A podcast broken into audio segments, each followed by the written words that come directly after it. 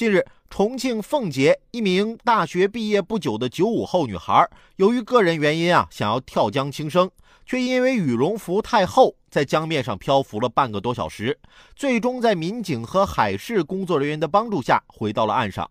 女孩被救起后啊，抱着一位民警的胳膊痛哭，称自己啊再也不轻生了。经过检查后发现，女孩身体并无大碍。好一个大难不死必有后福啊！但还是要特别提醒各位，羽绒服并不能代替救生衣。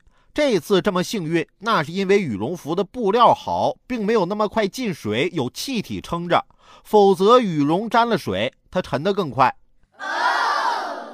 姑娘啊，你年纪轻轻的，考大学、毕业论文，这一个个坎儿你都过来了，还有什么事情是不能解决的呢？现在的小年轻啊，也确实不容易。毕业之后，很多人都是在异乡一个人打拼。以前啊，我带了一个实习生，他毕业之后啊，去北京上班了，收入也不是很高。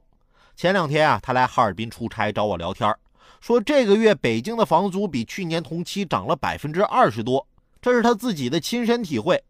我就安慰他：“哎呀，刚毕业这两年苦一点，咬咬牙熬过去就好了。”他很惊讶。我是收房租的，苦什么啊？贫穷限制了我的想象力呀！